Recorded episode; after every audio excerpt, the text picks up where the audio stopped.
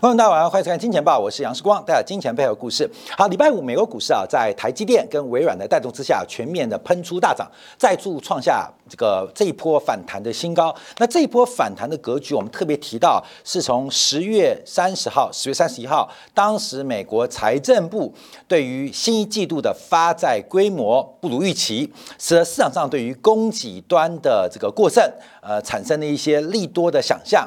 使得美国国债反弹，而直利率压回。好，到目前为止，我们看到只有美国的股市创高啊，因为今天亚洲股市啊，呃，不管是大陆股市，不管是韩国股市、日本股市，甚至台北股市，都有出现开高走低的发展。当然，台北股市主要受到台积电的十月份财报的利多刺激，今天仍然是大涨百点以上。但台积电的营收跟台湾地区十月份的出口订单啊，刚好对不上，所以我们看到这个财务技术的一个呈现呢，这个值得大家特别做观察跟关注，因为去年这个时候，台积电财报不如预期，出现了台北股市的低点。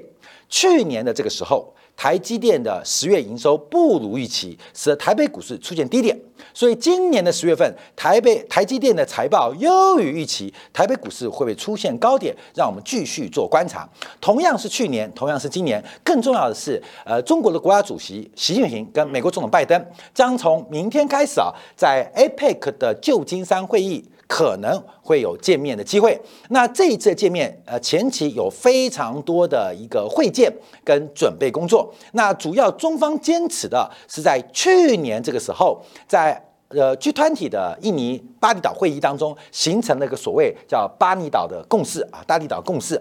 那巴厘岛共识是什么呢？啊，这有点各说各话，就类似有点九二共识的味道，就是两方啊，虽然没有正式的这个共同声明，但彼此达成了一些默契，让中方跟美方回去各自解读啊。那对于中国的。角色来讲是美国尊重中国的体制，不寻求改变中国体制，也不寻求新冷战，不寻求通过强或没有关系反对中国啊。这个基本上这是中方解读啊。那为什么会有这种解读？因为去年的十月底是中共的二十大。习近平先生得到了第三届连任的机会，所以当时中国特别观察的就是希望能到国际的认同，呃，不要改变啊，不要说对中国的体制有任何的妄想，也不要寻求改变中国体制。改变后的现状啊，基本上这八点共识啊，所以中方一直强调的是八点共识。那当然我们在台湾方面解读就是包括台湾独立不支持，也不许也不支持两个中国一中起来等等的。那基本上在这个国际框架当中啊，主要中方是寻求美方的共识，就是不要不要。啊，这个任何的这个改变，追求改变中国体制的这个呃过程呢，好提到是二十大之后的变化，所以这一次的会见啊，就变得相当的重要，大家有非常高的期待，尤其是包括俄乌战争。到了结局篇，那这个巴以冲突目前越演越烈，那美方能不能负担得起第三方的冲突跟摩擦，也就是台海的问题？另外啊，另外叫我们提到我们今天节目的重点，也就是第三家信评开始调降了美国主权信用评级的展望。好，这是全球三大信评公司啊，唯一还把美国信评放在。最最最最最优等级的啊，这个就是穆迪啊。那穆迪在上礼拜五美股收完盘之后宣布，虽然维持美股这个高投资级啊，就最高等级啊，就是 Triple A 以上的的评级不变，但把展望从稳定调成负面。那主要的原因啊，是考虑到最近的高息的环境。还有这个 higher for longer 长期高利的环境，可能会引发美国巨大的利息支出，进而使得美国财政赤字难以为继。那另外，目前的这个朝小野大的国会局面，加上美国明年的总统大选，都使得两党的纷争，美国左右。极端主义出现，使得美国长期的政府的收支展望不能乐观。好，这是目前穆迪最新的观察。好，那我们就要看一下影响会多大，影响会多大。我们先提到一个重点啊，关键我们投资什么都会有风险嘛，对不对？风险嘛，所以卖白菜跟卖白粉，它有不同的利润追求。因为我们都知道，卖白粉，假如只赚五个 percent、十个 percent，你不会干这个事啊。因为卖白粉，动辄就是死税。动辄就死罪，所以通常有人铤而走险，主要主要是因为有暴利存在。可是卖白菜，你就不会追求这个数以万倍计的这个报酬率嘛？因为卖白菜基本上除了本身烂掉的风险之外，没有法律风险。所以不同的资产本身有不同的风险的贴水。那这个贴水一般讲就是我们的报酬率，什么报酬率？要求报酬率。我今天做投机生意，或做投资生意，或做货币定存，或做股票，或做期货，本身有不同的要求报酬率。为什么呢？我绝对不会去操作期货，只追求定存现金定存的报酬率嘛，因为风险不匹配。风险不匹配，所以这个风险要匹配，就会要求报酬率出现。所以高风险就要高报酬，低风险就低报酬，中间的差距我们叫做风险的贴水，风险的溢价。好，我这边提到就是。美国国债啊，这是主权性品啊。除了有本身内涵的实质利率的报酬，美本身包含的这个通货膨胀的补贴，还有包括了所谓的期限溢价、时间价值。现在多一个叫做违约风险，违约风险。好，我们注意到，我今天为什么要存南非币？我不存美元，因为南非币的报酬率比较高。可是我们都知道，存南非南特的定存会什么风险？南非南特的汇率波动极大，而且南非的国家主权的债务跟整个政府治理非常非常危险。所以，我存南非南特定存啊，银行会推这个东西，或纽币定存，基本上我要要求比较高的报酬率，叫政治的风险贴税。那现在已开始啊，美国的国债一旦开始出现有这所谓政治或违约的风险贴水，什么意思呢？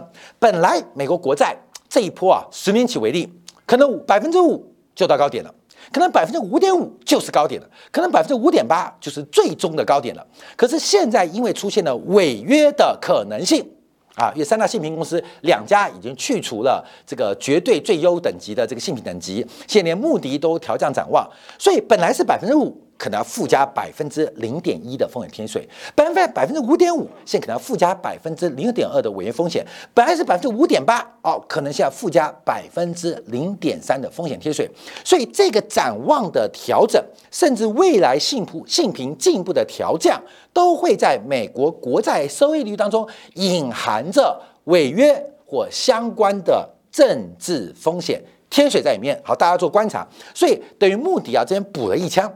他这个动作啊，因为随着美国利率环境越来越高，美国政府的利息支出越来越大，所以他就调降了展望。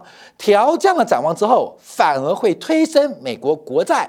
水平利率水平的再一步走高，那让美国政府的利支出进一步升高，这就是个负向循环。观众懂吗？就像亚洲金融风暴一样，像韩国、马来西亚当时碰到了挤兑跟外汇流动性问题，国际性评、国际 IMF 配合华尔街的报章媒体，大家哇哇叫、哇哇叫，使得大家对于韩国的外汇流动性、对于马来西亚、对于泰国流动性感到。更大的紧张，哎，会不会钱领不回来啊？我投资韩国的，现在能不能把钱给要回来？把这个过去投资五亿五千万美金的，我现在能不能兑回五千万美金换回来？哦，韩国没有外汇，而这个风险贴水会不断产生一个负向循环的负向反馈的机制，所以大家特别做观察。好，那我们就要把这个三大信评来做个比较，因为最早调降美国信评的要回推二零一一年，当时啊，在奥马奥巴马政府之内啊任内啊。也碰到了朝霞野大，也碰到了朝霞野大，也就是奥巴马的其中选举大输，所以使得整个奥巴马的执政变得非常困难，也出现政府关门。所以当时的标普啊，就把美国的信评啊从 Triple A 变成 Double A Plus。Triple A 变成 Double A Plus，Double A Plus 其实仍然非常高，可是这跟皇后的贞操变成皇后，哎，没有贞操，哎，基本上就有一点差别啊。所以当时标普五百啊，标啊不标普标准普尔调降了美国信评，曾经引发市场非常大的动荡。后面我们看到美国的这个主管当局甚至对于标普啊为此事件惩罚了数亿美金的罚款，可是标准普尔仍然没有把美国的信评给调整回来。后来我们看到，包括了惠誉啊啊，惠誉啊，惠誉在最新的这个评等当中，我们在八月份提到，惠誉也把美国的信评从 Triple A 调降成 Double A Plus，所以这是八月份的消息。所以当时啊，这个美国国债收益率不是大幅度的扬升吗？也是直接导致过去两次美联储没有加息，你记得理由吗？美联储认为，市场认为，大家都认为，国债收益率大幅的攀高，已经帮助美联储官方利率的工作叫做事半功倍。这是会议当时啊，所以七月份、八月份、九月份，美国国债不是利率狂飙，债券崩盘吗？其会议调降性平，其实反映的反映的部分就是风险的溢价。跟投资人的要求报酬率，那现在最后一家仍然还给美国信评最高的最高的就是穆迪，但穆迪现在预警了，已经从原来的正向开始转为负面，那这代表就是穆穆迪未来。调降美国主权信评的可能性正在不断的放大啊，不断的放大，这是我们要做观察的啊，观察的。所以未来啊美国国债这个在三大信评轮流调降的过程当中，那风险溢价就会反映在就会反映在殖利率身上。那殖利率怎么来的？就会反映在美国国债。进一步的空头走势啊，特别要跟大家做观察。好，那我们看一下，那到底它是怎么做判断跟决定呢？第一个，我们在画面的左手边啊，给大家看到的是包括了这个标准普尔、穆迪、惠誉给所有性评的关系啊。基本上我们通常是在抓这边呢，抓这个等级，这个等级以上啊，都叫投资等级；这个等级以下，通常就叫做垃圾债啊，叫垃圾债。可是被很多基金公司包装包装成。高收益债，所以市场你买的是高收益债吗？其实你买的是很多是叫乐色债。可是过去啊，因为这。从两千零八年以后，甚至从两千零六年以后，随着美联储的利率政策拉不上去，所以使得债券市场的违约率一直没有出现明显的喷出跟攀高。所以大家对于高收益债也好，对于乐色债也好，对于投机等级乐色债也好，其实并没有给予相对应的风险溢价。这是后面要观察的哦，因为现在主要全球的债券利率攀升，都是在主权等级的债券。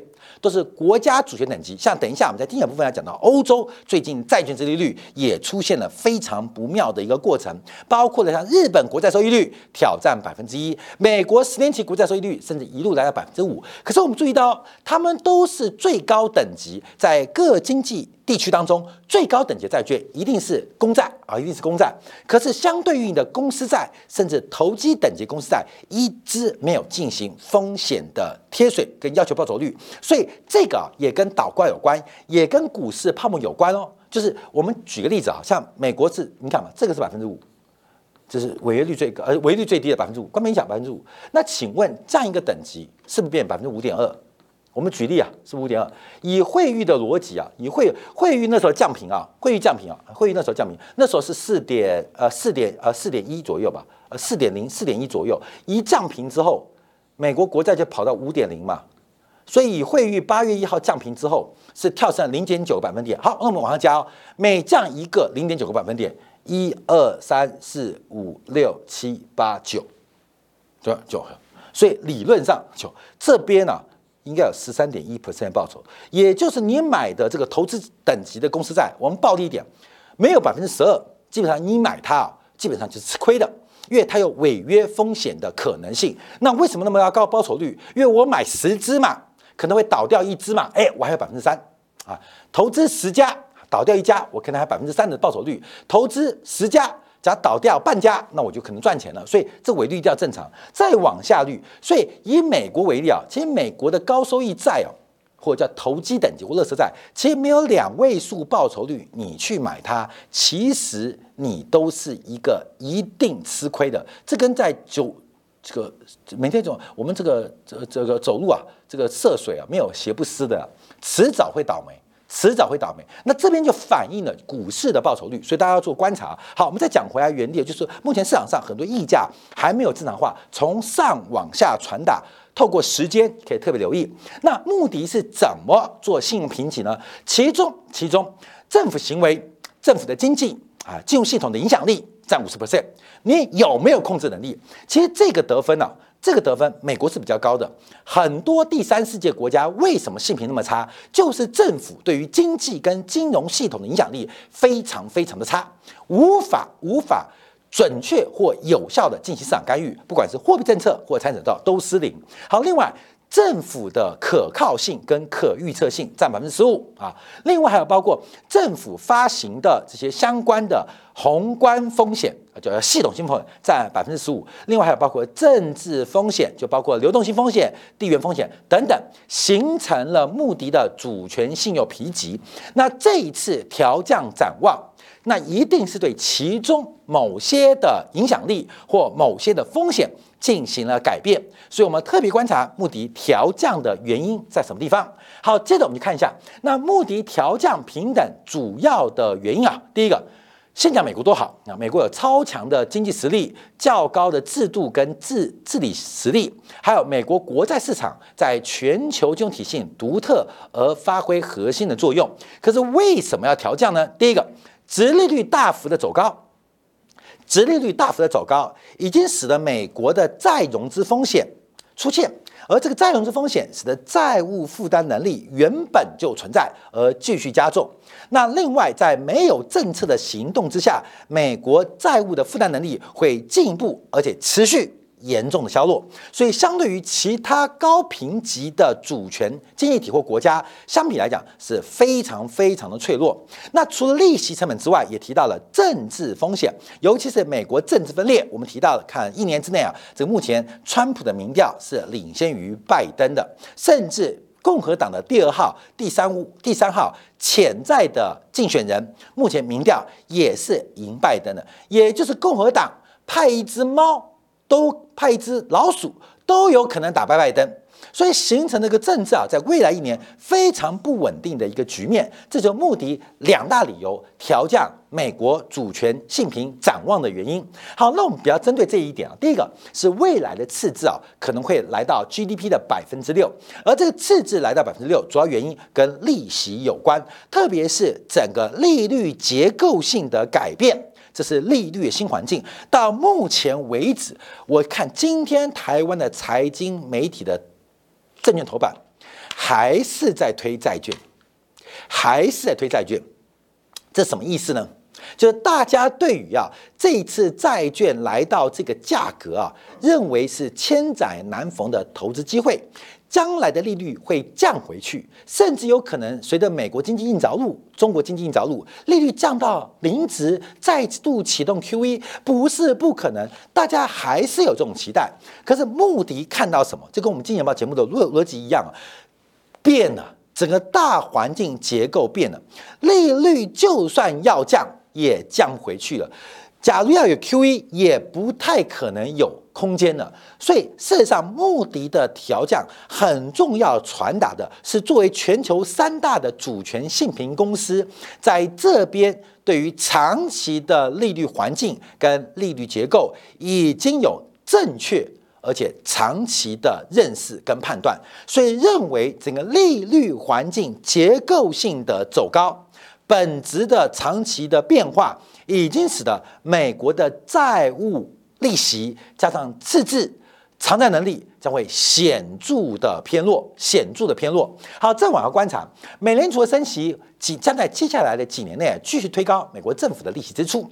所以目前观察，预计到二零三三年，联邦政府的利息支付相对于收入。啊，和 GDP 会上升二十六 percent 到四点五 percent，什么意思呢？就是利息支出会在美国 GDP 的百分之一点九，这是二零二二年的。那这个呃，利息占政府收入会达到百分之九点七，这是二零二二年的。将来会到多少？会到百分之二十六，也就是到二零三三年，按照现在的发展之下，美国政府每收三块钱就有一块钱要付利息，美国人。每创造二十块钱财富，就一块钱正在偿付利息，所以这个利率长期化的影响已经根本的改变美国政府的再融资成本，再融资成本，所以大家特别当下。所以到目前为止啊，不管是台湾的房地产、美国的房地产，其实普遍人都低估了叫再融资的风险。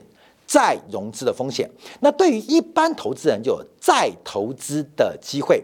什么叫再投资？就是你做一年期的投资到期之后，那第二年怎么办？叫再投资嘛。你借钱借一年，一年后到期之后，你要再借，要再融资嘛。所以这个再投资跟再融资啊，基本上在高利或低利环境会自我的反馈不断的正向加强哦。大家要做观察，这是穆迪现在彻底彻底呃在三大新闻当中啊放弃啊，对于未来美联储宽松或是美国财政纪律呃给予任何期待机会。好，但我们节目一开始的破题啊，是就在明天开始啊，这个习拜会是不是美国自己问题控制不了？不管是地缘政治问题，还是美国内部的财政问题，还是美国政治问题，所以很多人讲法就是，你看拜登认输了，要跟习近平见面好，我们看这张图啊，这是我们抓到最新截至第二季啊，这是中方跟美方的。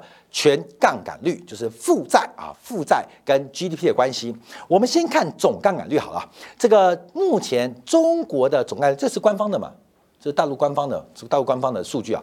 中国的全部门杠杆率是两百八十三点九 percent，总负债率啊，就负债率啊，呃，第一季是两百八十一点八，现在每个季度每个季度还用百分之二的速度，将近百分之二速在膨胀哦。这种速度是非常恐怖哦！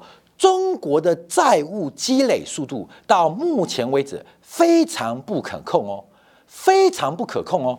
现在每一季度大概攀升将近两个百分点，一年大概八个百分点是跑不掉的。所以中国本身的负债杠杆就相当的惊人，不断的。还在创新高。等下分析结构。好，美国，美国在二零二零年第二季，也就是新冠疫情爆发所来到最高，一度来到百分之三百零四点一五。随后随着物价的膨胀，明目的 GDP 增长，所以我们看到目前美国的这个杠杆率是两百六十五点九，而且有持续下滑的可能。同样的问题，更观察的是分母。GDP 的变化，因为美国的分母成长超出预期，而中国的分母成长不如预期，才导致这个结果。但大家都比举债哦，大家都比举债。好，我们进一步观察，因为这一次啊，主要是美国的政府部门出现问题。美国政府部分出问题，出现问题。好，但我们注意到，因为这个杠杆率啊，杠杆率是政府加家庭加企业加金融业，我们把这四项给抓起来啊。呃，这边没有加金融业，好，就金融业我们先剔除掉，因为金融业可能各个国情啊。我们把私立部门啊，就不含金融部门啊，私立部门就是政府加家庭加企业啊，就变成三块。我们可以很明显看到，美国从两千零八年次贷海啸之后，深蓝色这条主要是家庭部门一直在去杠杆。家庭部门一直在去杠杆，而企业部门杠杆率维持的相对的比例算是稳定啊。这个金融业叫非金融业在这边啊，在金融业，所以我们看到这是橘色这条，并没有太大的增长哦。那整个美国的经济成长跟增量完全是仰赖政府的支出跟刺激，所以政府掩护企业的发展。政府替代了家庭的去杠杆，把杠杆加在自己身上。所以，为什么美国目前企业跟家庭的资产负债表非常非常的安全，可是政府非常不安全？为什么？因为政府把其他部门的杠杆加在自己身上。好，那我们看中国的。那中国的政府部门的杠杆率非常低啊，就中央政府的杠杆率其实非常非常低啊。但我们看到两项，第一个是家庭部门的杠杆率是来到历新高，第二季来到百分之六三点五，相对于今年第一季六三点三，还在继续攀升，还继续攀升。那更重要的是，非金融企业已经飙升到百分之一百六七点八，这是中国独有的特色，因为中国有大量的国企存在，所以国企替代了很多政府部门的。这个中央政府的贷，这个这个部门的债务，另外还有包括了像地方信用平台、城投公司都在这边，所以事实上中国的政府债务低不低？低。